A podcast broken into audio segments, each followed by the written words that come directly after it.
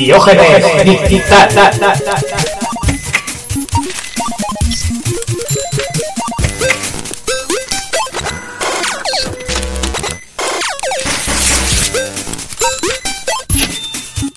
Hola, chavalote. Buenas tardes, ¿qué tal? No esta tarde, ¿eh? Hoy no, hoy Pues hemos conseguido que la tecnología se alíe. El Skype es una mierda, no funciona, ¿eh? No, la verdad es que poco. Tienen que funcionar, inventar alguna cosa mejor. Algo como un teléfono o algo así ya directamente, ¿te imaginas? Un aparato que puedas llevar en el bolsillo y sirva para hablar entre personas, déjate, Efecti- Efectivamente, la tecnología retro. déjate, déjate. Bueno, si, Bueno, ponen, si ponen el, la serpiente en el móvil, a lo mejor puede que Un triunfe. gran, un gran juego, sin duda. Ya estuvimos hablando de ella el otro día en el, el programa del MS2. Ujú. Bueno, ¿qué, ¿de qué vamos a hablar hoy? De. Hoy lo voy a decir directamente: el Wonder Boy 3 Monster Lair. No confundir con el Dragon's Trap. Es que juegos de Wonder Boy, pero a patadas, ¿cuántos hay? Hay 700 millones. Y son todos se llaman igual, todos. Pues no sé cuántos hay en total, pero habrá tres para Mega Drive y tres para Master System, mínimo seis. Eh, y luego hay, bueno, hay los de PC Engine y eso que encima cambian de nombre. Y encima luego todo esto sale la otra saga, la de la Aventura Isla, que son el mismo juego otra vez. Sí. Estuve leyendo cómo lo hicieron y era una rayada, tío, porque no. Decían, oye, que esto es de Sega, no tenemos los, no tenemos los derechos. Ahora, pues pasa nada, cambia. repl- Replace all Sprite 1 por Sprite 2 y ya está. Este es el mismo juego otra que era bueno, joder. Sí, la verdad es que un poco, un poco curioso esto. Pero bueno, vamos a ver, eh, ¿nos dices unos datitos del juego? Sí, del Wonder Boy Monster Lair. Los datos que decir primero los que yo me acuerdo. Yo jugaba esto, tío, en recreativa y me flipaba este juego. Porque me recordaba. Mira que es del año 88, ¿eh? Sí. Pero tiene unos cachos de gráficos que lo flipa, súper coloridos, súper chulos y el juego mola mogollón. Eh, yo lo jugaba, eh, lo- como te digo, lo jugaba en, en recreativa y, y me flipaba, por ejemplo, mucho el tema de que para empezar fuera dos jugadores. Parecía una especie de Mega Man, que Mega Man es un, bueno, es la- el, primer, el primer Mega Man es un poco anterior, pero por ejemplo yo cuando jugaba el Mega Man 2 me recordaba mucho el tema, era una especie de mezcla entre el Mario, por el tema del colorido, las pantallas, los saltos y tal, pero el tema del disparo era Mega Manesco. Y luego encima la- las otras pantallas que meten, que son ahí rollo R-Type, hay un matamarcianos, tío, parecía una combinación increíble. Sí, bueno, la, la diferenciación entre pantalla y pantalla de voz. Pantalla de jefe, sí. Sí, sí. Vale. Bueno, venga, sí, cuento, cuento un poco de material. Este juego básicamente es de Sega directamente. Aunque, bueno, Sega actúa realmente como publisher. El- los desarrolladores es básicamente Weston Beat Entertainment. Vale. Y lo sacaron, pues como digo, para empezar en arcade en el año 88. 88, es que flipa, ¿eh? Y luego salió para un huevazo de cosas más. Por ejemplo, para PC Engine, Mega Drive, Wii, en la Virtual Console. Y lo tienes, por ejemplo, ahora mismo también en, en Steam. Sí. Cosa que yo no sabía, curiosamente. Y bueno, en el, en el MAME también lo tienes. En el MAME también, claro, en el MAME está todo. Sí. Yo no sé si, si este juego realmente era tan famoso como me parecía, tipo, yo lo jugaba mucho, lo vi en unos cuantos sitios y me encantaba, pero es cierto que nunca se veía lleno, la gente tampoco lo jugaba mucho, no sé, igual es una cuestión personal mía. A mí, por ejemplo, me, me molaba mogollón y, y, joder, el hecho solamente que se pudiera jugar a dobles, es que luego tampoco veías a nadie jugar a dobles. No sé si es que el juego no era tan bueno como yo Pero recuerdo. El, el doble será los dos en el- en- a la vez. Sí, sí, sí, ¿no era- a la vez, a la vez. Vale, vale. Eso no, no, lo, no lo he podido probar. Pero. pero creía que era de, de esto de como el Mario. Primero uno, luego otro. No, no, pues aquí es a saco, a saco Paco los dos. Y, y lo que mola, tío, es que no, no sé, a mí me parecía un juego que lo está jugando ahora y es cierto que me lo sigue pareciendo, me lo he, lo he estado dando de caña ahí en, el, en la Retropie de Sergio y no sé, me ha flipado mucho, tío, me mola mogollón. Pasa que tiene luego algunas carencias, algunas cosas que ves ahora ya cuando eres un poco más viejuno, que ahora las damos un poco de caña. Eh, pero vamos, me sigue flipando, tío. Y lo digo, encima es que buscas información, hay muy poco. De hecho, el si buscas información del Wonder Boy 3, la mayoría sale del otro, del. ¿Cómo Del- se llama? del Dragon's Trap. Dragon's Trap, porque debe ser que era cojonudo. Sí, Y era este ha quedado un poco ahí en el olvido. el de Master System y mira que es de, de la plataforma 8 bits, pero ese sí que sí que tiene bastante carisma y, y es bastante conocido. Sí, sí, debe ser, vamos, la leche. Yo sé, mira, no lo jugué. Yo es cierto que he jugado al 1 y al 3. El 1 me mola bastante también. Pero el 1 sí que lo recuerdo más viejuno. No sé si es Sí. que lo jugaba directamente en, en algún emulador. Pues no, no, yo lo debería jugar en Master System original o en algún emulador después. No sé, yo lo, lo he puesto también el, el Wonder Boy 1 en, en el MAME y madre mía, Madre Sí, mía, de bueno o de malo. de, de arcaico. Ajá, ya, sí, Sí, sí, pero lo- claro, ¿de qué, ¿de qué año será? ¿Año 86 o por ahí? Puede. No sé, no he, no he buscado información, pero la cosa es, si en este los saltos eran cuadriculados, imagínate en el 1. Sí, aquí se nota un poco. Es una de las cosas de las que me voy a quejar, que el control, el control es bueno, pero los saltos son un poco... Reguleros, sí. Sí, control, pero bueno, también es cierto que tampoco es un mando arcade, ¿vale? Entonces, bueno. En fin, vamos a contar alguna cosa curiosa del juego este. Eh, por ejemplo, yo he estado leyendo un poco sobre la temática del juego de que iba y básicamente eh, en este juego tomas el, tomas el control de un, de un tío de pelo verde que se llama Leo y una, y una chati que es la segunda jugadora que se llama, que es una princesa que se llama Purapril, Purapril que deben atacar a una especie de invasores que intentan coger un montón de armas y usarlas para destruir la tierra alta que donde viven. Que era un, un- de esto que dijeron, venga tío, el primero que se te ocurra, pues vieron unos monstruos y que toma la tierra, pues venga, ya está, a matarlos. Sí, la verdad es que no se comieron mucho la cabeza con la historia. Si no, no, no le dieron mucha caña. Pero bueno, que luego el juego la verdad es que le salió súper molón, tío. Por ejemplo, es que ver las primeras pantallas a mí siempre... eh, siempre me dan ganas de jugar una, tío, en cuanto veo el, el chisme este, porque las dos primeras pantallas son divertidísimas y son muy fáciles. El problema que Sí. tiene este, este juego es que la curva de dificultad es, es malísima, tío. Es horrible, porque pasa de pantallas tiradas a pantallas complicadísimas. No tienes una pantalla intermedia que diga, bueno, a ver si cojo un poco de, de habilidad o algo, no sé. Mm, No, la verdad es que las pantallas son mucho más difíciles que luego a veces el, el monstruo final. Mm. Y luego, luego he estado leyendo un poco por internet a ver qué decía la gente y decía que es un juego fácil, que no sé qué. Digo, yo no sé si es que están refiriéndose al otro Wonder Boy o qué, pero a mí me ha resultado complicadísimo. Aún con todos los continúes, complicado de huevos, ¿eh? Sí, Con todas las vidas. Yo me, me gasté como 2.000 pesetas en, en llegar a la pantalla 11, ¿no? que no me lo llegué Sí. ni a determinar. Bueno, las, las dos primeras, para el que se acuerde, básicamente, tú aquí, o, o qué haces, qué haces con este con tu vida. Pues básicamente sales, eh, ahí en una especie de pantalla super colorista, empiezan a salir bichos y te los tienes que ir cargando eh, disparando sobre ellos. Aquí no es, no es rollo Mario que si saltas encima te los cargas, es al revés, como les toques te matan. Sí. Cosa O sea que encima es, es bastante tramposo el juego con eso algunas veces, se quema un poco porque te suelen intentar que caigas encima de los bichos y forzar incluso muchas veces con algunos con algunos ítems que te tiran, los cabrones. Sí. Es curioso porque tienes una barra de vida que no vale para nada, porque si te tocan mueres directamente. Sí, vale para morirte más rápido porque se muere también de hambre el cabrón. Sí, Se mete una tenia, tío, es el bicho que más come del universo. Eso es como. Eso me recordó a Joan Mike. Sí, el Caeman Ninja, es cierto que tiene ahí un toquecillo. Pero lo, lo curioso es que es cierto, tío, porque tú, o sea, no dura nada la barra de vida. Tienes que ir comiendo fruta eh, de, de continuo. O sea, yo creo que este hombre no debe ser que no. Su cuerpo no tolera algún tipo de vitamina y si en un minuto y medio no has comido nada, te mueres. Sí, sí, este tiene, tiene un escorbuto avanzado. Y es curioso. Bueno, básicamente tampoco tiene muchos más elementos. Tú vas avanzando en un scroll lateral típico. Es un poco, ya te digo, mezcla. eh, a mí me recuerda. Es Mario, entre Mario y Mega Man, no sé, una cosa ahí. Hay pocos elementos en pantalla, la verdad es que cada- cada- casi todo el tiempo es recto. Los saltos no son muchos, la verdad es que es más de ir disparando a los bichos, intentando que no te den, que de ir saltando. Luego hay algunas. Hay algunas eh, plataformas, pero es cierto que entre que el control tampoco sea muy bueno y que yo creo que ellos mismos dijeron, bueno, como el control no es la hostia, vamos a dejarlo un poco en segundo plano. Eh, pero vamos, por ejemplo, aquí lo que tira mogollón es el, el tipo de, de disparos que tú tienes. Al final, si lo piensas, es prácticamente como si fuera un juego de naves, en cierta manera, porque tú vas avanzando y disparando todo el rato, cogiendo distintos tipos de, de armas, que hay algunas que molan mucho. Tienes, Sí. por ejemplo, algunos. A mí me mola mucho una que tiras a unos, unos anillos, Sí, esa está, Que- está muy bien. que matas media pantalla, luego tiene alguno que disparas para adelante y para atrás, porque los bichos te atacan desde ambos sitios. Sí. Este es el típico juego que te atacan también en varios eh, niveles de, de la propia pantalla. Te atacan andando, los típicos bichos que suelen ser, por ejemplo, el bicho base aquí es una especie de caracoles que se comportan de distinta manera, además, y tienen distintos colores según vas avanzando de pantalla. Porque algunas veces están quietos y ya está, esperando para que los mates. Otras veces van hacia ti, otras veces suben en las palmeras, otras veces saltan cuando pasas por ellos. Son los cabrones, ¿eh? Sí, no, pero la- lo que sí que me ha sorprendido mucho de, de este juego ha sido la variedad de enemigos que hay. Tiene un montón, sí, sí, es verdad, O ¿eh? sea, en cada pantalla tiene un enemigo típico. Es muy curioso. Sí, en, la primera, como te digo, sabéis que las que más me molan, tío, siempre que. O sea, no es el típico juego que coja y me lo pula una y otra vez, sino que lo que hago igual es que entro, me echo un par de partidas, y ni siquiera un par de partidas, un par de vidas, simplemente, y me paso la primera y la segunda, me parecen súper icónicas, tío. Es de lo que más recuerdo que jugaba esto. Y la primera es súper colorida, súper bonita, súper trabajada. Luego es una cosa que va decayendo un poco según vas avanzando, las pantallas se vuelven un poco más toscas, más- no sé, más previsibles, más como si fuera rollo. Mira, vamos a poner un poco más complicado. Y tampoco nos lo vamos a currar tanto, pero estas son súper bonitas y súper divertidas de jugar.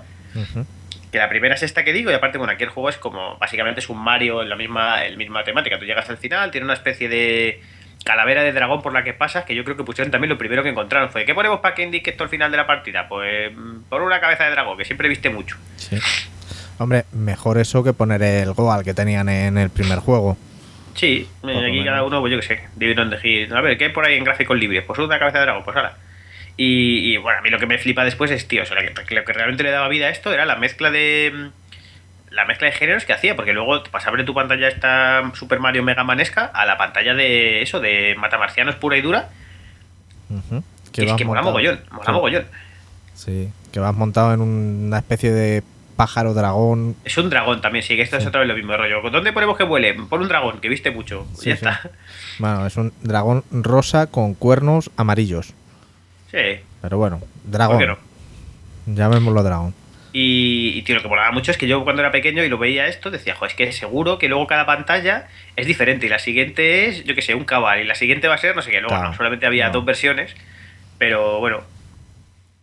Era muy, muy chulo, tío. A mí me molaba mogollón porque joder, pasabas de jugar una y pasabas la otra y están curradas, ¿eh? Sí. Parece que esta- estas pantallas que son. bueno, siempre es la misma temática. Es una pantalla de salto, es una pantalla de. De naves, por decirlo de alguna manera, y que esa tiene luego el enemigo final. Lo malo que siempre son, o sea, siempre sigue la misma temática, una y una y una y una, y la segunda pantalla, la de la donde vas volando, es siempre la que tiene el enemigo final.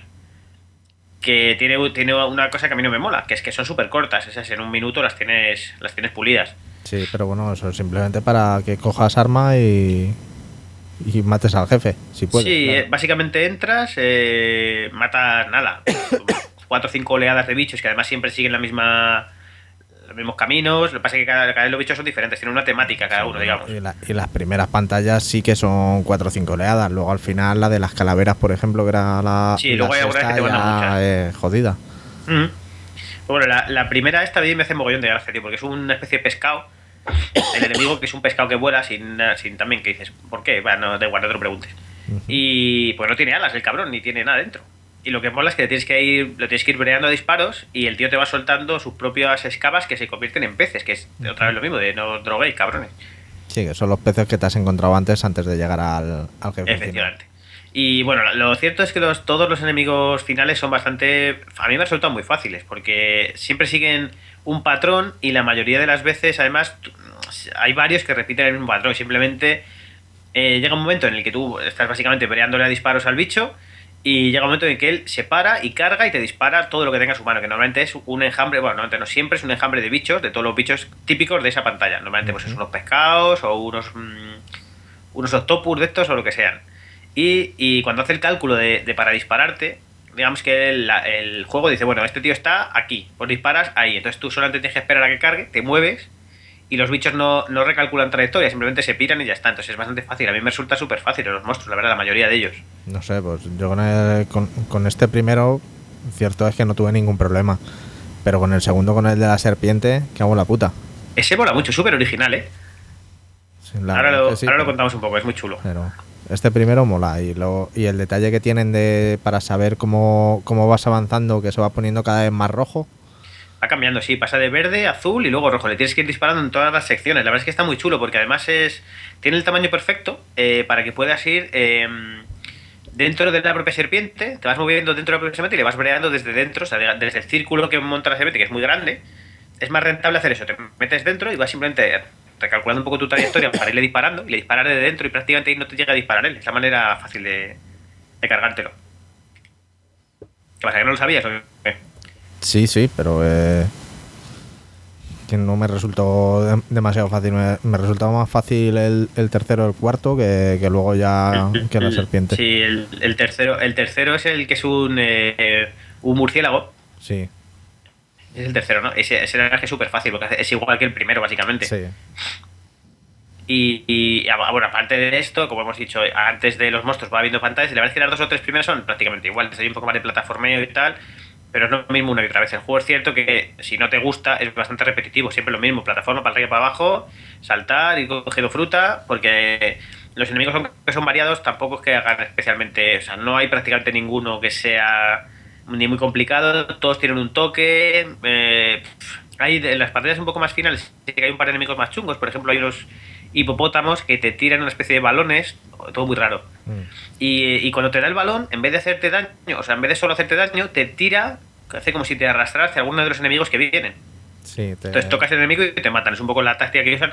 Me parece un poco sucia, porque es un poco tramposa. Casi prefiero que si me da el disparo me mate directamente que te hagan ahí un poco de hostia, que no puedo hacer nada. Te están dando, estás viendo que te vas a morir y no puedes hacer nada. Mm. Una, una cosa curiosa que vi, no sé si tú llegaste a ver alguna vez, puedes agarrarte a los. Eh, con rollo. Príncipe de Persia, a los. Dices, cuando te vas a caer de una plataforma, te puedes agarrar en el último segundo. Sí. Ya no lo recordaba, he estado en esta, en este, en este vez que he estado rejugando, lo he estado viendo ahí, me ha hecho mucha gracia, porque además luego puedes subir otra vez ahí. No me acordaba yo de esto. Eso en, en fases más avanzadas es que te, te- te pasa sí o sí, porque hay saltos que no llegas a, a subir directamente y te tienes que te tienes que enganchar y luego subir. Una cosa que, le da parte de la dificultad a esto es el tema de los monstruos que te van atacando eh, desde el cielo. Tienes que ir mirando eh, que todas las direcciones, porque te atacan normalmente donde estás tú, en el suelo. Te atacan por delante y por detrás, aunque, aunque realmente tampoco es que salgan muchos, muchos bichos. Digamos que vas avanzando en el scroll y los bichos están yendo, están quietos. Entonces, si te ven, van a por ti, la mayoría tienen cada uno sus dinámicas, pero no hay oleadas de bichos que vayan a por ti o que salgan de detrás tuyo. Básicamente están ahí, los que están, están, te los cargas y ya está. Pero los que sí salen en oleadas son los que salen por arriba, en el, desde el aire. Esos van saliendo y tienes que irte los cargando. Tienen varios varias estrategias. Normalmente, pues eso, algunos van rectos simplemente y después cargando. Algunos incluso pasan de ti y si te pillan bien y si no, pues nada. Pero bien es cierto que luego ya, según va avanzando el juego, se van complicando y hay algunos que directamente van haciendo una especie de ondas y van a por ti. Y hay algunos directamente que se tiran a por ti a saco y claro, te tocan y te matan. Sí. Es un poco feo, es un poco lo que decías tú, que claro, teniendo una barra de vida que te maten directamente es un poco... Un poco de ser mala gente. ¿Para qué Sí. está la barra de vida, eh, Hombre, amigo? Se, se nota que es un arcade. Que es quiere, quieres, aparte que quieres es- dinero y punto. Es un poco raro porque además yo no, no recuerdo haberme muerto nunca de hambre, esto que no cojas de sacar fruta, porque siempre sale fruta cuando matas enemigos o sale, sale la mayoría de las veces sale sola de, de la pantalla. Si quieres, que ni siquiera sale cuando solo cuando matas enemigos, o sea, te la encuentras por ahí, entonces no te mueres nunca de hambre. Entonces, si no me muero de hambre, ¿para qué coño quiero la vida? Simplemente si cuando cuando me toca un enemigo me mata, lo único pues yo que sé, que te pegue un, algún disparo de los enemigos que eso no te mata, simplemente te quitan vida. No sé, es un poco raro. Sí, la verdad es que un poco extraño sí que hay, pero bueno. ¿Mm? Era eso, que es un arcade y era un- toque, una vida. Sí, sí, no, este claro, te lo saca cuartos, tío, porque si no, eh, si no te da tiempo a cogerle el toque o no es una máquina o no jugado mucho, eh, aquí se te van los duros, tío, porque porque llega un momento en el que, que se vuelve súper complicado. Yo, por ejemplo, recuerdo a partir de la, creo que es la cuarta pantalla, que ya tienes eh, la pantalla donde sale el monstruo, que es una mm, un panel de Sí, la un panel, un panel de abejas. Sí. Que primero es un panel que cuando llego yo ahí digo, ¿qué coño es esto? Es una, una especie de cuadrados ahí raro que no sé qué coño es. Y le tienes que disparar. Ese es un poco más complicado de matar porque, por ejemplo, no se ven los bichos cuando los va a tirar. Entonces tienes que estar tú atento a ver cuándo los va a tirar para quitarte. Luego la mecánica es la misma, pero tienes que estar un poco más atento. Y, y luego además, eh, cuando matas a ese, que ya vienes medio tostado de vida, se reencarna una abeja que sale de la nada diciendo, hostia, que me ha jodido la casa, cabrón. Y tienes que cargártela ahí eh, otra vez. Y además tiene una mecánica rara, porque en vez de estar quieta, va como a por ti haciendo como una especie de rombo, va hacia donde estás tú, moviendo, si tienes que andarlo disparando y es, cu- es curiosa, Sí, pero es una vez que sabes el, el patrón, a mí me pa- me parece más difícil el, el panal que la abeja en sí. Sí, sí, sí, a mí también. Pasa que, claro, también llegas bastante más con menos vidas, o, o sea, con menos vida o con más tocado, no sé. No, o sea, A mí si tampoco- vida- tampoco es muy si, complicado. si- si te tocan, estás muerto, así que vida es la misma que, que tienes. Eso sí. Y a partir de aquí es lo que te digo, que ya se empiezan a complicar mucho las pantallas. A mí me gustan menos. No sé si es que se las curraron menos gráficamente, porque por ejemplo empiezas a ir en pantallas que estás en un pueblo y luego hay alguna también que estás como en algún tipo de... Sí, no sé, algún tipo de construcciones que a mí me gustan menos. Los enemigos son más feos y joder, también llevas ya jugada pues igual 6 o 7 pantallas y... Y joder, es que, no sé, le a haber dado un poco más de diferenciación. Por ejemplo, un poco más adelante sí que hay pantallas ya de... La típica, tío, que es que de verdad que en los 80 y los 90 era todo igual, la pantalla de hielo. Sí, Que tienes ahí, que esa, yo que sé, tío, ¿en cuántos juegos la hemos visto? Yo creo que en todos. todos. En todos los del universo. Que la, Entonces, bueno, el monstruo de hielo era bastante facilito, el, el oso ese raro. Sí, es que es lo que te digo, que van básicamente yendo un poco por todo lo típico de, de los juegos estos de esta época, que eran básicamente, vas primero por el campo, luego vas por una especie de eh, una cueva, luego vas por la ciudad, entonces, no sé. Tiene su toque de originalidad porque al final este lo junta todo, pero no tiene nada que sea especialmente original, pero yo que sé, tío, en conjunto funciona muy bien, a mí me mola mogollón. Pero bien, esto es lo que te digo, que llega un momento que incluso volándote mucho este juego, que es raro que no es un juego súper recordado, ¿sabes? Que nadie realmente... Llega un momento que incluso a mí me aburre decir, joder, otra vez lo mismo y no... No sé, no veo nada nuevo. Hombre, está bien para echarte una partida de vez en cuando, pero para quemarlo yo no, no sé si, si, si vale o no vale. Por ver los monstruos, Es rejugable ahora mismo y me mola muy bien, pero eso, para echar un par de partidas. No para, no para intentar fundirte a pasarte, porque te puedes llegar a aburrir. Los monstruos molan. Que decir, aunque el- la mitad de ellos al menos tienen la misma mecánica, hay algunos que son originales. Por ejemplo, uno que es una especie de monstruo de. que no sé cómo decirlo, el, el que es una especie de monstruo de piedra. Que te va dejando piedras en el camino. Que si además si disparas a las piedras para matarlas, en vez de matarlas, se hacen más ah, grandes. ese, ese es el de hielo, el gorila de hielo que te Es decía. el gorila de hielo, ese mola mogollón, tío. Son súper original, pareció, pareció molón. Y el de, el de la. Ese es el de la pantalla 7, el de la pantalla 6, que es el, el hombre invisible, Sí. que es una- un Mr. Potato con vendas que, Ah, sí, ese es muy, muy complicado, tío. que por las manos, ¿no? Sí, ese es complicado. Ese es el. eh, espera, el que dices tú es uno que luego aparte. Eh, es, parecido a la serpiente que va, que va describiendo. Ese me pareció jodidísimo, tío. Me mataron un montón de veces. Es una especie de. de cactus súper raro. No, no, ese es el de la 8. Ah, vale, que dices tú es el, el, el de antes. Vale, vale. O sea, el de antes de la, de la de hielo, que era una especie de patata azul con vendas. Y cuando vas quitando las vendas, se queda a la vista el corazón, que es donde le tienes que dar. Pero Ah, hay- vale. ¿Ese ¿Es de antes o después? Es, poco liada ese- ese es de antes. Ese es muy, muy complicado. De hecho, a ese, por ejemplo, es uno que yo, no, yo creo que no llega a matar. El bicho se fue de, aburri- de puro aburrimiento. Y dijo, bueno, ya si no me vas a matar, me voy, que habré quedado, ¿sabes? Haber hecho cosas de. Tengo que hacer cosas de monstruo. Sí. Llega un, un momento, tío, en el que hay, hay un par de pantallas que son mortales. Yo incluso estando jugando en el mame, tío, me, me costó mogollón, palmé mogollón de continúes porque parecía que simplemente su... eh, su único propósito era matarte, tío. No sé, me pareció claro. una- unas pantallas que empiezan a, sa- a salir eh, los una especie de buitres que van directamente por ti y, y muchos saltos, sistemas de saltos, una especie de trampolines como los del Mario y unos eh, unos cactus que les pasa un poco lo mismo, que te disparan pelotas y te matan cuando te atraen hacia ellos y te matan. Sí, esa Esas es la que. pantallas no, me, no me gustaron nada, tío. Eran Pues- como, venga, es difícil por ser difícil, no era, no era nada, no, Esa, es la nada que, vinilado. esa es la que dices que el monstruo final es la, el cactus calabaza raro este. Sí, ese a mí me fundieron muchísimo Sí. antes que jugué y aparte, no sé, no me, no me moló. Ya seguí, a ver si me lo pulía, pero no, no lo disfruté. No es como el anterior que decía, joder, me apetece jugarlo. Esto es un poco ahí, no sé. El que sí que es súper divertido es el siguiente, que es el de los murciélagos gigantes. eh, la mezcla entre Drácula y Frankenstein. Ah, sí, ese era muy grande, ¿eh? Ese es genial. Ese, a mí, ese es cuando yo descubrí que los monstruos se podían ir por aburrimiento. Hasta Eso entonces- mola, ¿eh? Es una manera de acabar el juego curiosa. Sí, sí. Pero vamos, este es genial. Es una especie de. Pues eso, eh, una fusionas en Drácula y Frankenstein y le pones una camiseta con un corazón en medio y un pañal. Y es genuino. O sea, te tira unos murciélagos muy grandes.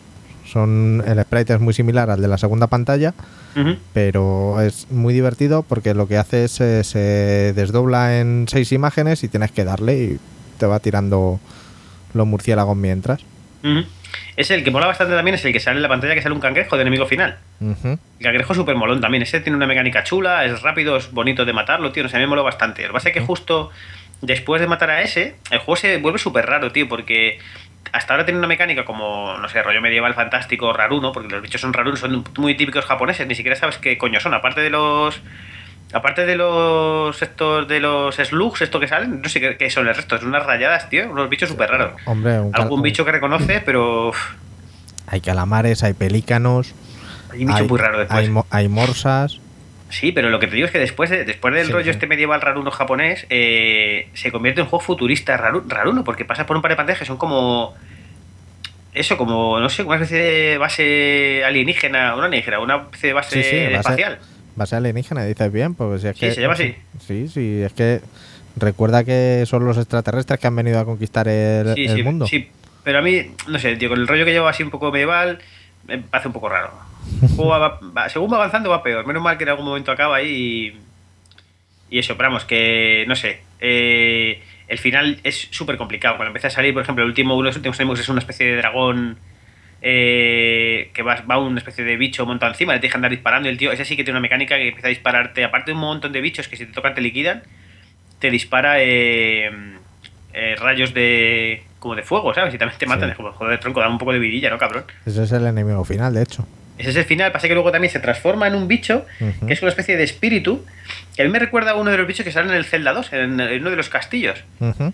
Súper raro. Y no sé, me, también me mola, pero ya te digo, según va pasando el juego vas deseando que se acabe, tío. No sé, me mola mucho más rejugarlo en las primeras pantallas que, que llegar hasta el final. No solamente porque es jodido de cojones, sino porque me parece que están más curradas. Parece un poco que las- lo alargaron eh, artificialmente. Ha quedado, ha quedado un poco la sensación de que este juego tenía que haber acabado en la sexta o séptima pantalla, no sé. Sí, podría haber ido mejor, pero claro, o sea, si lo que querían era un arcade y sacarte los cuartos, pues Sí, pero yo no sé cómo haces, tío, este juego, por ejemplo, para, para pasártelo en arcade, porque. O sea, este es un juego que puedes estar jugando. ¿Cuánto, puedes, ¿En cuánto te lo puedes acabar? ¿En más de media hora? Eh, 40 minutos, igual. así a lo rápido una horita. Y eso contando que no te, bueno, sí, pues no te mate, no, tú imagínate gastarte eso en pasta y estar ahí 40 minutos en la máquina, no sé, parece, no sé. No, no, o sea, No. ci- 50 minutos es con una vida. Sí, sí, es lo que te digo, que no sé, me parece muy... Para eso es un poco raro. Por eso yo creo que el conjunto de fallos, aunque el juego es cojonudo, el conjunto de fallos que tiene que sean menores, tío, pero la suma de los fallos hace que no sea súper memorable.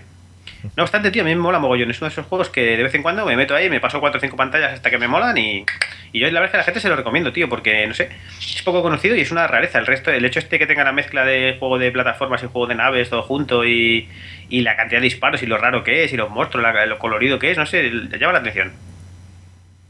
Hombre, los colores sí que están bastante conseguidos, lo- los diseños de jefes finales, la, Sí. variedad, la variedad de enemigos para un sistema de, de 16 bits que, que vale que era que era de los primeros juegos que salían, pues siendo del 88 es según sal- se- según salía la, la Sí, Mega sí, es que Drive, flipa, es que año 88 es, que hostia puta.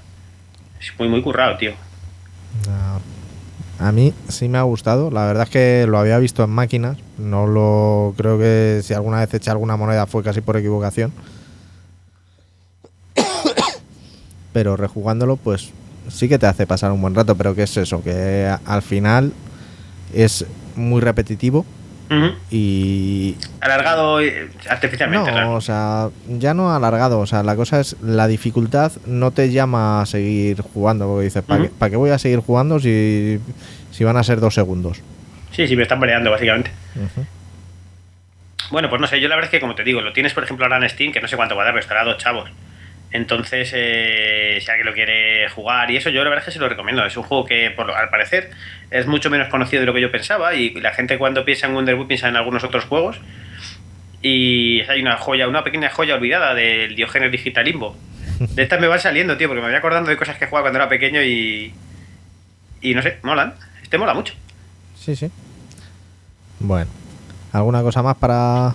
No, tío, es que me ha costado mucho encontrar eh, curiosidades y todo. Me ha parecido rarísimo. Lo único, si la gente quiere mirar el tema de que salió, como hemos dicho un poco antes, que la saga de. ¿Cómo se llama la otra? El, Adventure Island. el, el Adventure Island viene de aquí, que es el mismo juego que básicamente le cambiaron los sprites y no sé si cambian alguna cosa más. En algún juego yo creo que es clavado. Y que luego cambian alguna cosa más según las versiones. Al parecer hay versiones de TurboGrafx que le meten intros y que deben cambiar alguna cosa muy, muy pequeña. El juego es el mismo. Pero tal, no sé. Es un juego raro, tío. Es un juego raro uno. Bueno, Y poco más se puede contar. ¿Qué vais a contar en el cartón hoy? eh, dados. Hoy tocan dados. ¿Qué vais a contar en los dados hoy? Ah, lo escuchas. Joder, no jodas. ¿No? Bueno, venga, tendré que escucharlo. Venga, Bueno, me voy a jugar alguna otra viejunada para la semana que viene. venga, pues dejamos una cortinilla y cambiamos. ¡Hala!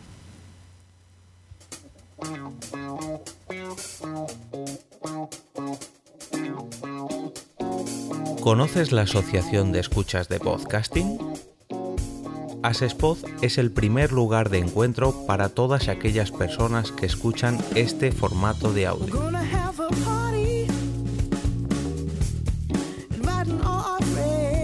Compartimos, comentamos y escuchamos una gran cantidad de podcasts, pero seguro que no los conocemos todos. Nos falta este que estás escuchando ahora mismo.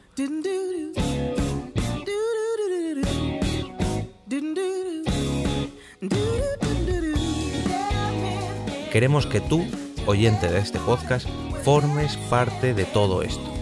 Asociate gratis en nuestra web, asespod.org. Búscanos en las redes sociales, Twitter, Facebook y Google Recuerda, asespod.org.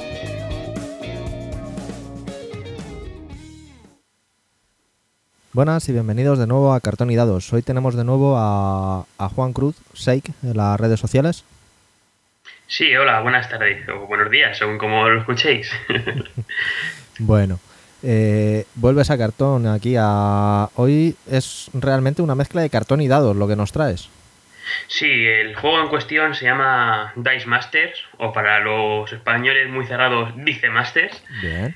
Y el juego consiste básicamente en una serie de, de cartas en- y, unos dados en los que están ambientados, por ejemplo, en el caso como que tengo una delante de, de los X-Men, por ejemplo. De Marvel, ¿no?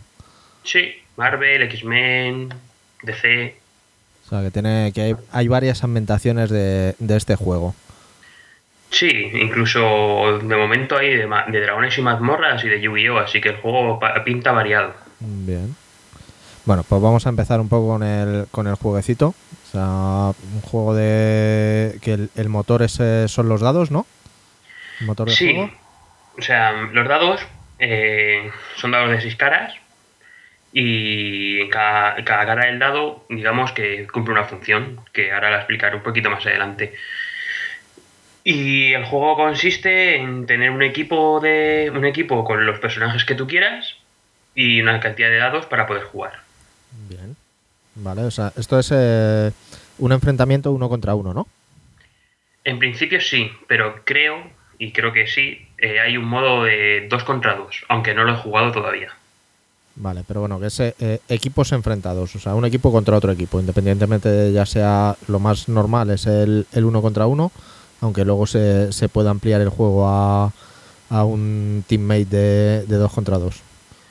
Correcto, así es. Vale. Bueno, vamos a centrarnos en el uno contra uno, que yo por lo que he oído y lo que he podido ver en, en alguna tienda, es lo que se suele jugar. Sí, de hecho aquí en Almería, que es donde yo, de donde yo vivo actualmente, lo que hemos jugado siempre ha sido uno contra uno. Entonces, si quieres, te explico más o menos eh, la esencia del juego, primero, y los pasos que tiene cada turno y demás. Vale, pues vamos a ello. Bueno, para empezar, eh, digamos que tú necesitas tener hasta 8 cartas que corresponde a un personaje cada uno para formar un equipo. Esto quiere decir que a lo mejor puedes tener un equipo de 4 personajes, ya que a lo mejor tu equipo lo necesita más, pero no es lo normal. De hecho, eh, digamos que en competitivo no hace falta que te ciñas una sola colección. Es decir, yo por ejemplo, estás abriendo sobres de la gama de, de la colección de los X-Men, no tiene por qué ser tu equipo entero de los X-Men. Vale. Podrías coger un personaje de X-Men, otro de Yu-Gi-Oh!, otro de DC y podrías completar tu equipo así hasta tener 8 cartas. Vale, o sea que tenemos juego cruzado. O sea, no son, no son expansiones autónomas. O sea, a ver, me explico. Dentro de que sean expansiones autónomas, son jugables entre, entre ellas. Totalmente, totalmente. De hecho, si a alguien le, le llega a gustar este juego, investiga un poco más, verá que todos los equipos están formados a lo mejor con un personaje de cada colección. O sea, se busca también un poquito el, el power gaming, ¿no? Exactamente. Vale.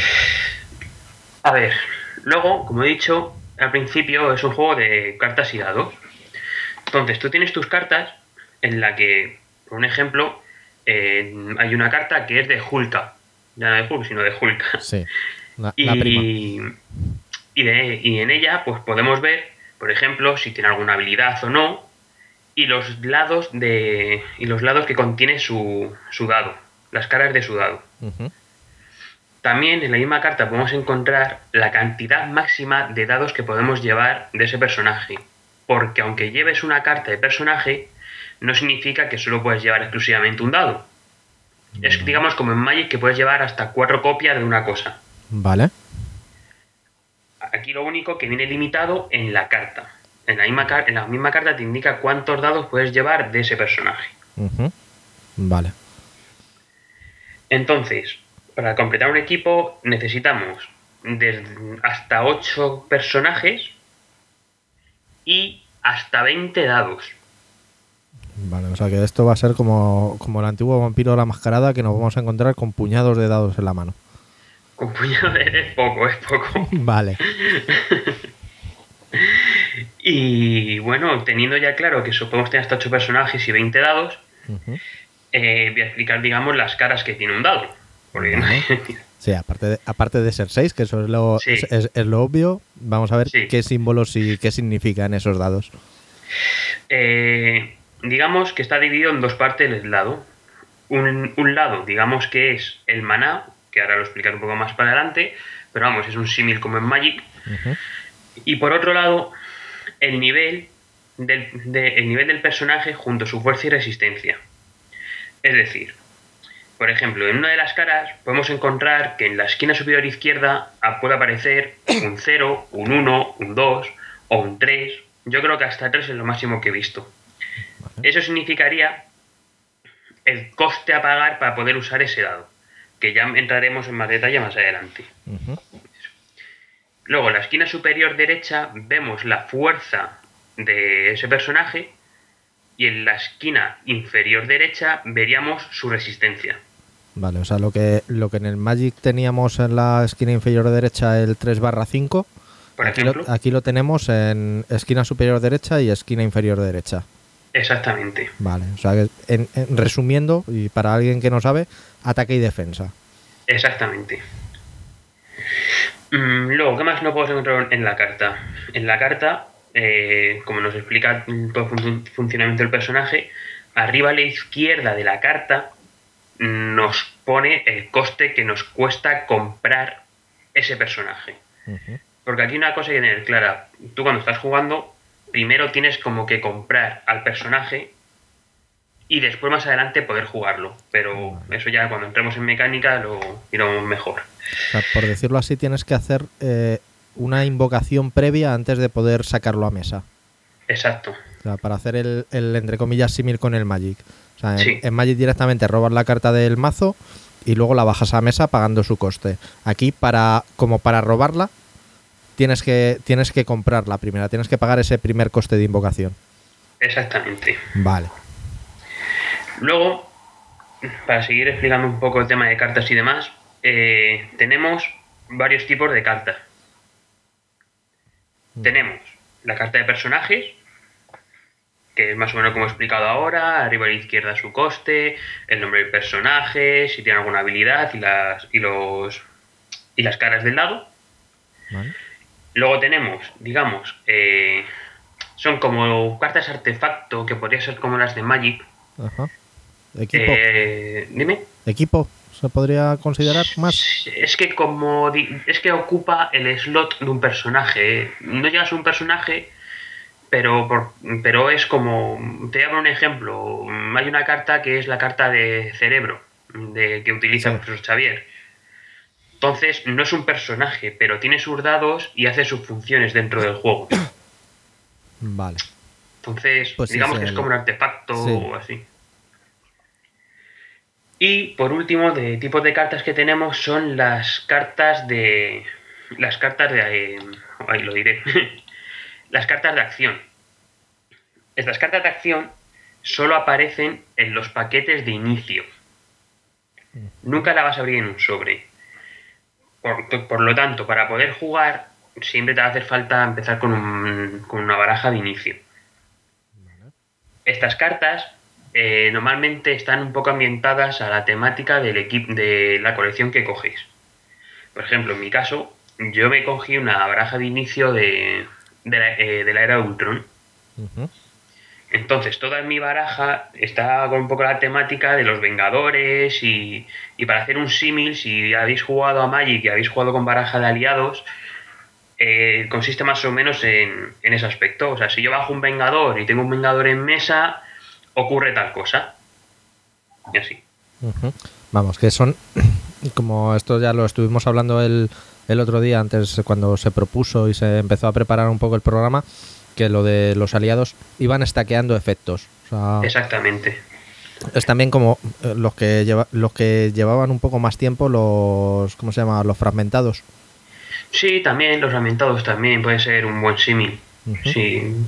Es, es diferente, pero sí, para que os hagáis una idea. Un fragmentado aumenta otro, etcétera, etcétera. Eso Pero sí, eso más o menos es. lo Es mismo. Ir, ir apilando, apilando bonus con cada soldadito que bajes a mesa. Exactamente. Bien, seguimos bueno, pues. Esos serían los tres tipos de cartas.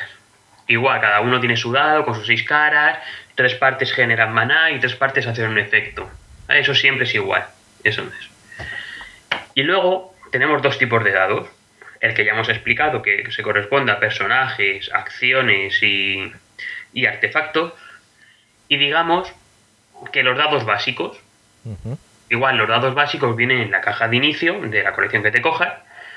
Y estos dados, eh, digamos que generan un maná de cada tipo. Que ahora explicaremos los que hay. Digamos que genera un comodín aparte, como quinta cara. Y como sexta, puede crear un personaje con un fuerza y resistencia 1. Vale. O sea, lo que sería un token a, a efectos. Sí, un token del Magic, típico rasguete 1-1 que sirve para tocar huevecillos, pues ahí estamos. Bien. Y creo que ya, digamos que de cartas y de dados, creo que no se me escapa nada. Vale. Creo. Vale, lo- una pregunta tengo. Lo- ¿Los dados estos diferentes, eh, aparte de los símbolos, tienen diferente color o, o algo más visual que lo diferencia o simplemente son los símbolos? Los dados básicos son blancos. Vale. Y luego los de Luego, personaje. luego los, los colores del personaje, de cada personaje tiene su color. Y los dados de acción, también cada uno tiene, son blancos también, pero el, el relleno del dado son de unos colores específicos. Vale, o sea que el básico es blanco y negro ¿Sí? y los demás ya tienen diferenciación de colores. O sea que lo puedes ver a la visual. Sí, se identifican muy bien. Vale, vale. Entonces, antes he comentado que, que había como cu- cuatro tipos de maná. En Magic pues tenemos cinco, incluso seis, se habla ahora y demás. Y aquí tenemos cuatro tipos. Digamos que son los puños, antifaces, escudos y rayos. Son esos cuatro tipos, no hay más. Por cierto, a, las a los, a los token 1-1 en inglés se les denomina sidekicks, que en español los han traducido como comparsas. Sí, es un poco, es un sí, poco gracioso, la, pero la verdad es que es eso, es el, el- el Robin de Batman. sí, sí, vamos. y bueno, y si quieres ahora te explico más o menos, digamos, dónde se juega. Sí, lo que es el, el tablero de juego que tiene su propio tapete. Se vende o, o bien en las básicas. ¿No? Sí, en, en la- en el de inicio básico hay tiendas que a lo mejor te dan un pequeño tapetillo como de tela, Ujú. muy pequeñito y de, de calidad un poco para salir del paso, en el que te explica todas las zonas del juego. Porque es que si no al principio te puede salir un poco te puede salir un poco un poco loco, pero en cuanto te echas tres partidas ni te hace ni falta, es lo típico que ya te sabes todo. Hombre, por lo menos es de tela. El de Pokémon que te dan ahí en, en- en las cajas es de, es de papel. Eh, pero el de Pokémon al menos te viene sí o sí, el otro te lo tiene que dar el tendero, si lo tiene o le da la gana dártelo. Eso también es cierto. y bueno, pues digamos, tenemos nuestro tapete, ¿vale? Tenemos una zona central que es donde va a transcurrir todo el juego. Y normalmente se colocan tanto al lado derecho y al izquierdo cuatro cartas de un personaje y cuatro cartas de otro personaje para establecer un poco el orden. Y por encima de la zona de juego se colocan las cartas de acción, que normalmente cada jugador pone dos. Vale. Entonces, tú vas a empezar una partida. mm, Nosotros, como lo hacemos al principio, cuando no sabemos lo que juega el otro o vamos a jugar, las ponemos boca abajo, las cartas que vamos a utilizar, y cuando las hemos puesto todas, las levantamos y ya vemos lo que juega cada uno. Vale, o sea que es la, la primera mano es ciega, por decirlo así. Yo lo hago así, no sé si será. porque es que creo que eso no te lo ponen las normas. Nosotros lo hacemos pues, para guardar un poco la sorpresa. Pero yo creo que puedes ponerlo directamente sin ningún problema. Vale. Entonces, digamos que para este juego también hace falta una bolsa. Porque en la bolsa es donde vas a meter los dados. Para darle ese toque de aleatoriedad que le hace falta aún más a este juego. Pues sí, porque si estamos hablando de que estamos tirando dados, ya es muy aleatorio, pero si tenemos que elegir los dados aleatoriamente, Pues, entonces, nosotros cogemos nuestra bolsita y en ella introducimos nuestros ocho dados blancos, que es con lo que empieza, empiezan los dos jugadores. En cada tirada, vas, en cada turno, tú solo puedes robar cuatro dados de ahí. No puedes robar más. A no ser que tengas una carta específica que te diga robo uno más, etcétera, etcétera, pero eso ya son. Sí, salvo, Correcto. salvo efectos de juego, en Mm. principio, cuatro por turno. Sí. Entonces, al robar nuestros, nuestros cuatro dados, los lanzamos. Imagínate que tenemos un equipo, para hacerlo más sencillo, todo compuesto de personajes de tipo puño. Vale. ¿vale? Para hacerlo más sencillo. Entonces, nosotros, en nuestra zona del campo, que pone zona de, digamos, está la zona de reserva, que es donde tiramos los dados y donde nos quedamos lo que nos gusta, por así decirlo. ¿Me explico? Como, en el póker. Sí, En el póker de dados que te vas quedando con los, Sí. con los puntos negros, puntos rojos, según lo, que vayas, ¿no? Vale. exacto. Entonces, realizamos nuestra primera tirada. Imagínate que no hemos sacado ningún puño. En nuestros cuatro dados hemos sacado un rayo, un antifaz, un escudo y, una, y un sidekick o- o comparsa. Ujú. Tú tienes la posibilidad de repetir, una tira- de repetir la tirada, quedándote con los dados que quieras previamente. Es decir, me ha gustado la comparsa, pues me la quedo. Los otros tres no me gustan, pues los vuelvo a tirar. Vale. Y solo se puede realizar eso una vez por turno, a excepciones. Eso, salvo efectos de juego, como, como anteriormente lo de los dados. Exacto. Entonces, supongamos que en nuestra segunda tirada hemos sacado un puño y dos manas más que nos da igual. Porque lo que nos obliga a las cartas, en el simbolito de arriba izquierda, en este caso hemos dicho que eran puños, o sea, a lo mejor nos aparece un puño y nos aparece un 3. Eso quiere decir que tenemos que pagar 3 manas para poder comprar esa carta. Pero que uno de ellos tiene que ser del símbolo que ponga. Vale. Entonces, al sacar un puño y dos cualquiera, podemos comprar ese dado. Compramos el dado que está encima de nuestra carta. Y esto nos lleva, digamos, a la zona, a lo que se denomina zona de usados. En la zona de usados va todo lo que compramos por primera vez, a no ser que haya alguna excepción, y todo el maná gastado en este turno. Vale, o sea que en, en este caso, en el ejemplo que estamos, que estamos narrando, se iría el dado que hemos comprado, ¿Sí? Más luego los tres dados usados como mana, los tres básicos usados para comprar ese dado. Exactamente. Y eso sería la zona de usados. Vale, el comparsa todavía no hemos hecho nada con él. No, claro, no. Ahora el comparsa, el comparsa lo bueno que tiene es que tiene coste, digamos, coste de despliegue cero. El coste de despliegue es lo que habíamos dicho en los dados de personajes y de artefactos que tienen el número de arriba izquierda. El número de arriba izquierda es la cantidad de maná que yo tengo que pagar para poder llevar eso al campo de batalla. Para poder desplegarlo. Vale, lo que sería el, el- el coste de invocación. Exacto. O sea, primero Entonces las lo- comparsas siempre tienen coste cero. Ujú, Vale. Entonces, una vez que lo tenemos en la reserva, una de dos, o podemos dejarlo ahí y que al final del turno se nos vaya a la zona de usados, porque todo lo que no se use hasta el final del turno del rival, eso es importante, hasta el final del turno del rival, se va toda la zona de usados. Vale. ¿Y esto se puede desplegar en cualquier momento? No, tienes que desplegarlo, digamos, en cuanto tú acabas la fase de, de tirada. Vale, no, te, te lo preguntaba por eso. O sea, si el, el turno iba así, o lo podías desplegar en cualquier momento, tipo entre comillas instantáneo de Magic, para No. poder responder a una acción del rival. No, Entonces, o lo despliegas o te lo quedas ahí.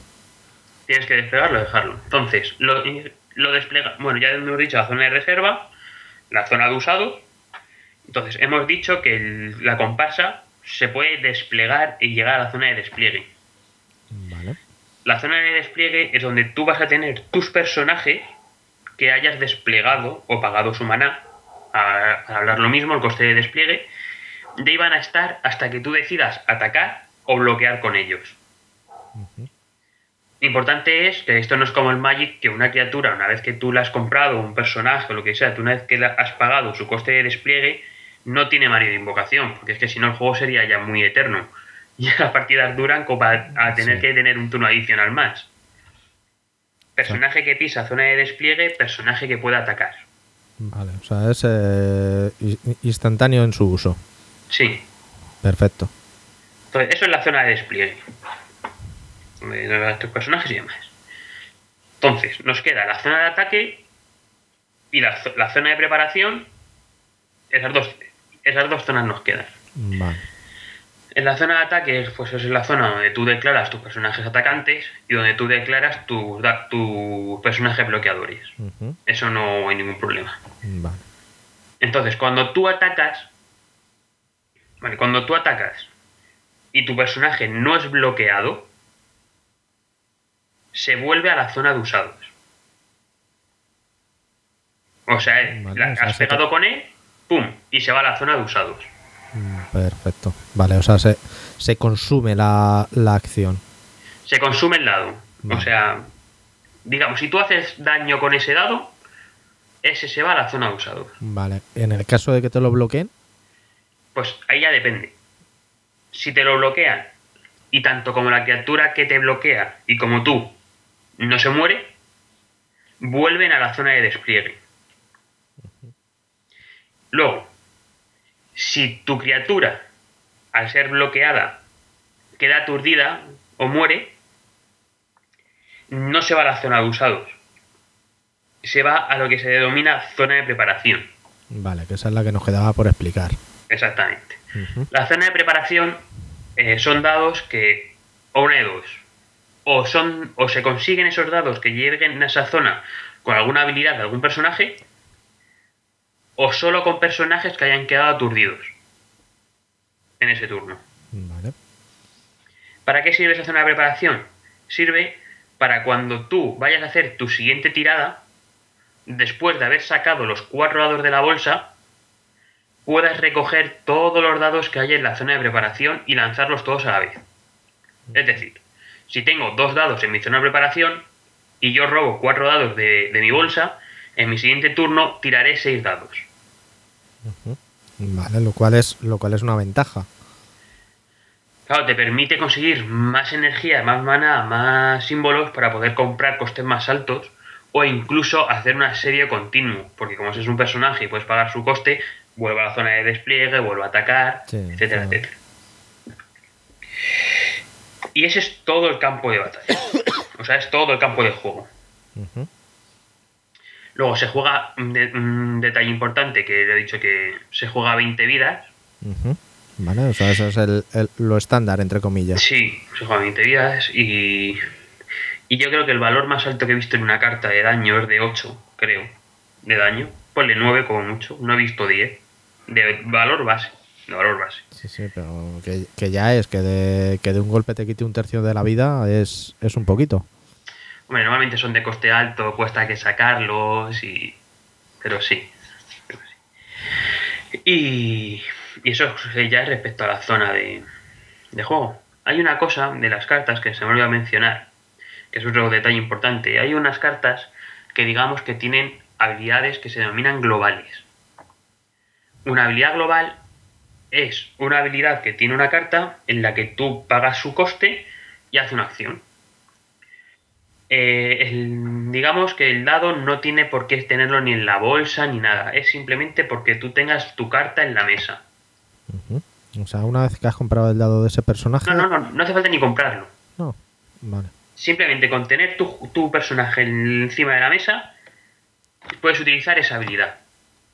Pero otro detalle más importante es que si yo tengo un personaje con una habilidad global, el rival puede usar esa habilidad global. Mm.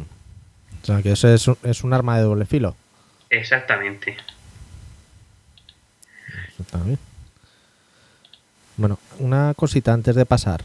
Porque Sí. hemos dicho que tenemos en la, en la bolsa tenemos ocho dados. De Sí. del primer turno sacamos cuatro que se nos Sí. quedan ahí en, en usados. Mm. En el segundo turno sacamos otros cuatro dados. Nos hemos quedado sin dados en la bolsa. ¿Cómo, Buen vuelve- detalle. cómo- cómo- cómo vuelven los dados a la bolsa? Buen detalle. Cuando tú vas a meter la mano en tu bolsa y no tienes dados, automáticamente todos los dados que tengas en la zona de usado los metes en la bolsa. Vale. Es decir, pero imagínate el caso. La partida está avanzada, tal y cual, y tú metes tu mano y hay nada más que dos dados. Pues tú sacas esos dos dados, metes todos los dados de la zona de usados Y sacas otros dos. y sacas dos. Vale, perfecto. o sea, Bien, entonces lo que, lo que decíamos antes, que el, el- el motor de juego es un, un constructor de dados. En vez de un, un deck building, como hay otros juegos, que lo que se trata de ir construyendo tu baraja, aquí vas construyendo tu baraja, pero de dados. Claro, tú tienes tu equipo inicial, digamos, con una especie de sinergias y demás, que suele ser lo más común, pero ya como cada luego cada combate es un mundo distinto, tú ya tienes que ver con cuál de todas las cartas que tienes qué dados compras. Para, digamos que para crearte el equipillo ahí rápido y corriendo para llegar antes que tu rival. Y otro detalle que, que ma- me vas a pillar porque no me acuerdo de todo bien es porque imagínate que estás jugando, ¿no? Y imagínate que tienes todos los dados en tienes todos los dados en la zona de preparación, en zona de despliegue, total, que no tienes ninguno en la zona de usados. Y tú vas a meter la mano en la bolsa y no tienes dados.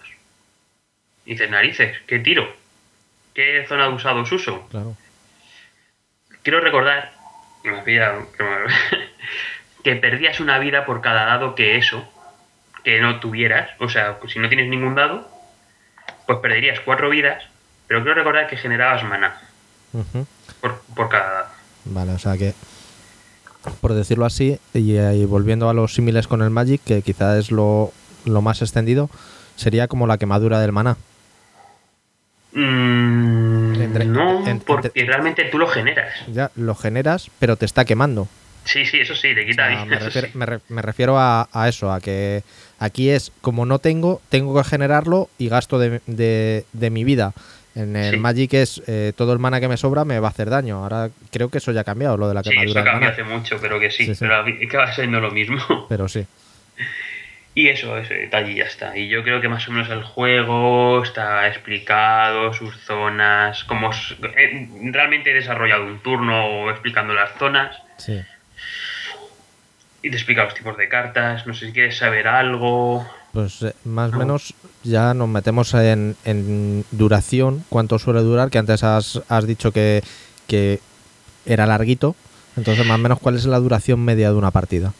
Mm, yo, por experiencia propia, yo lo mínimo, lo mínimo que suelo durar una partida, a no ser que tengas una suerte increíble en los dados, son 25 minutos. Vale. Bueno, o sea, es, es tiempo, pero no es que te alargues demasiado.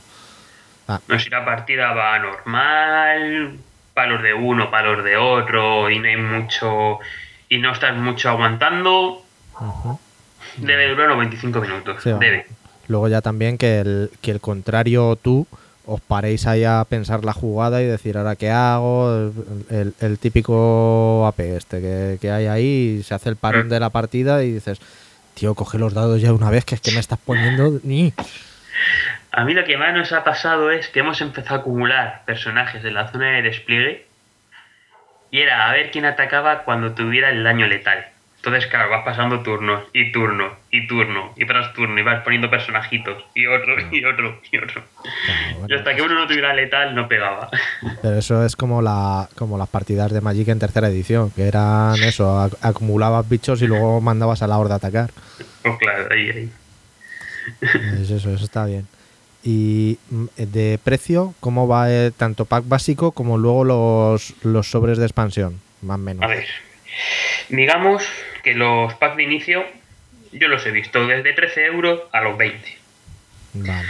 Ya depende de si te los traen de fuera, ya las cosas que te quieran meter, que si no hay de distribuidor, bla, bla, bla. De 13 a 20 euros. Y vienen, bien, son kits para dos jugadores. Eso está, eso está muy bien, que, que directamente puedas empezar a jugar.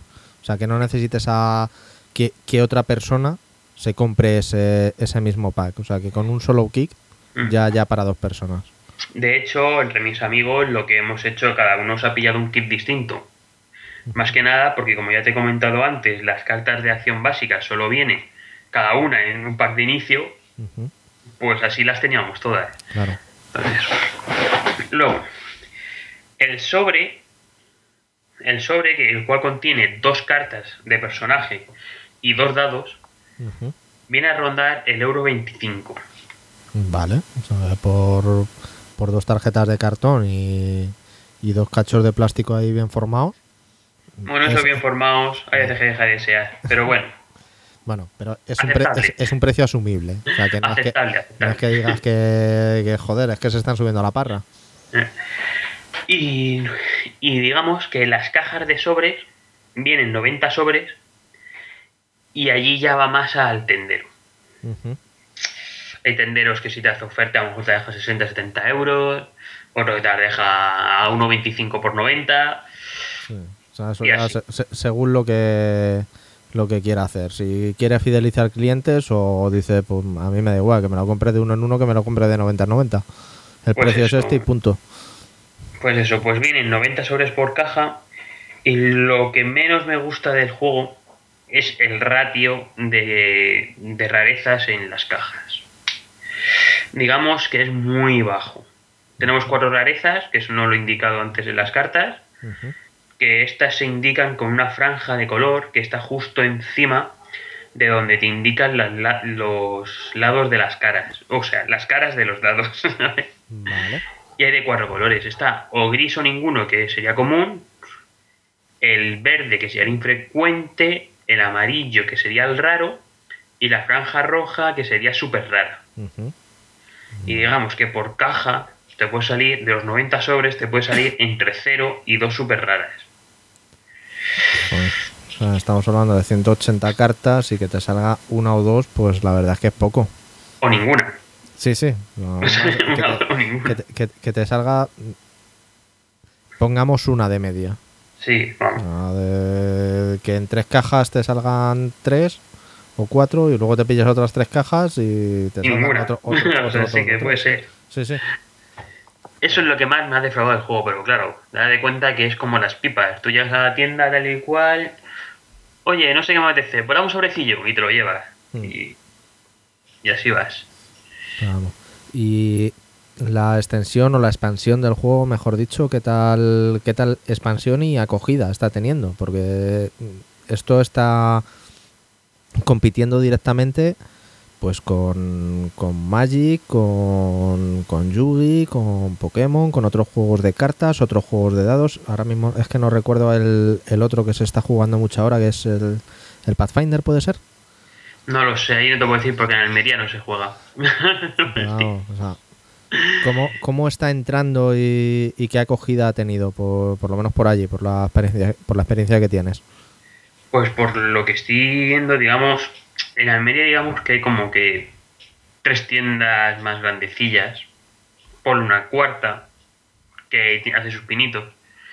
Y la verdad que es que hay casi eventos todos los fines de semana, ya sea una tienda u otra.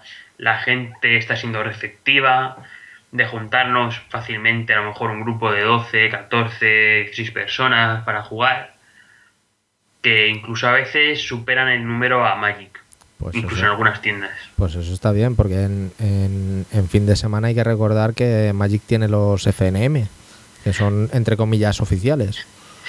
Claro, normalmente tienen que hacer un poco de trampa, porque no lo hacen coincidir.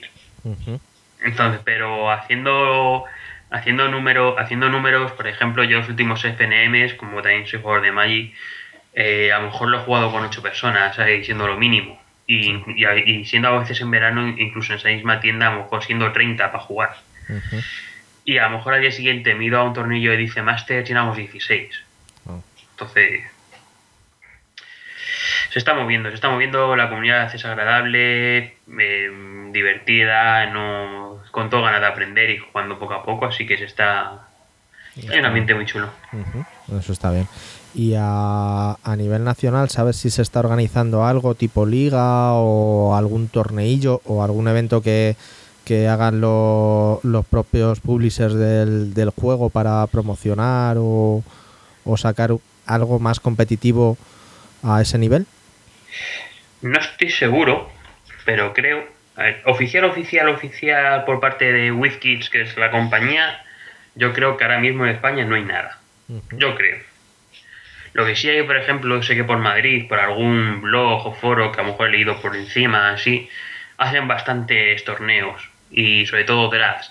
Porque este, para jugar un draft de, de, Dice, de Dice Master parece económico y divertido. Lo único que no sé, que creo que este fin de semana que entra, este del puente, del puente de diciembre, ¿Sí? no estoy seguro, porque la página americana Troll and Toad, de esa que vende de Pokémon, Magic, etcétera, etcétera, va a hacer una especie de torneos en Madrid. Y no estoy seguro de si de Dice Master iba a hacer. Sé que de Yugi, de Magic hace, pero no estoy seguro si de, de esto lo haría. Pues habrá que, habrá que mirarlo para poder ponerlo por lo menos en el blog o en el Twitter y que la gente que, que esté interesada que lo, que lo pueda echar un vistazo. y, y bueno, yo con yo ya más del juego ahora mismo no se me ocurre mucho más, nada más que decirte. Yo ya, la pregunta de cómo es el arte. ¿Es eh, un arte bueno o son dibujos que, que dejan que desear? O sea, estamos hablando que son personajes de Marvel, de DC. O sea, ¿los ilustradores son buenos ilustradores o ilustradores de la casa o son el primero que he pillado de la calle que me haga ahí un, un Spider-Man de, de la serie de televisión de los años 70? sinceramente, a mí la calidad de dibujo y eso me deja un poco de desear. Un poquito. Pero es que tampoco estás pagando una cantidad extrema de dinero como para, Eso es. para exigir Vale, algo muy grande, pero en- de una escala de 0 a 10 le doy un 6 justillo. Vale, o sea que Un 6 justillo. está- estás pagando por el juego más que por los ilustradores y los derechos. Sí, Vale. sí. Es muy rollo man, es muy rollo cómic, que así más antiguillo, así el dibujo también. Al menos también depende del tipo de colección que te pongas, ¿sabes? Pero, pero sí, es más bien algo así cómic antiguillo. Vale. O sea que a lo mejor lo que han hecho ha sido reutilizar imágenes de, de archivo, por decirlo así. Es probable, es probable. Bien, bien. Bueno, pues yo creo que, que poca cosa más. Si tienen alguna duda, que te acosen a preguntas, que para eso te has, te has ofrecido aquí a, a contarnos el juego. Ya sabes lo que, lo que tiene la vida pública. Ay, hablando de dudas, ahora es que justo tengo una carta delante y ha habido detalle importante que no, que no lo he dicho. Pues vamos a ello. Es en cuanto a las cartas, yo por ejemplo, como he dicho antes que tenía la carta de Hulk en mesa. Eh, pero Hulka puede tener varias versiones.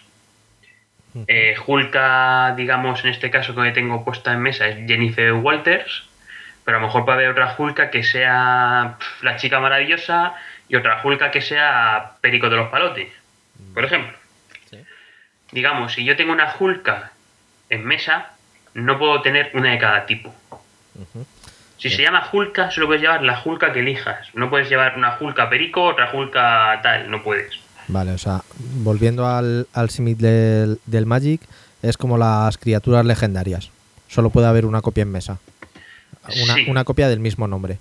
Sí, pero por ejemplo hay cartas, hay cartas que tienes, por ejemplo, eh, en una expansión a lo mejor está Batman, Ujú. lo estoy inventando.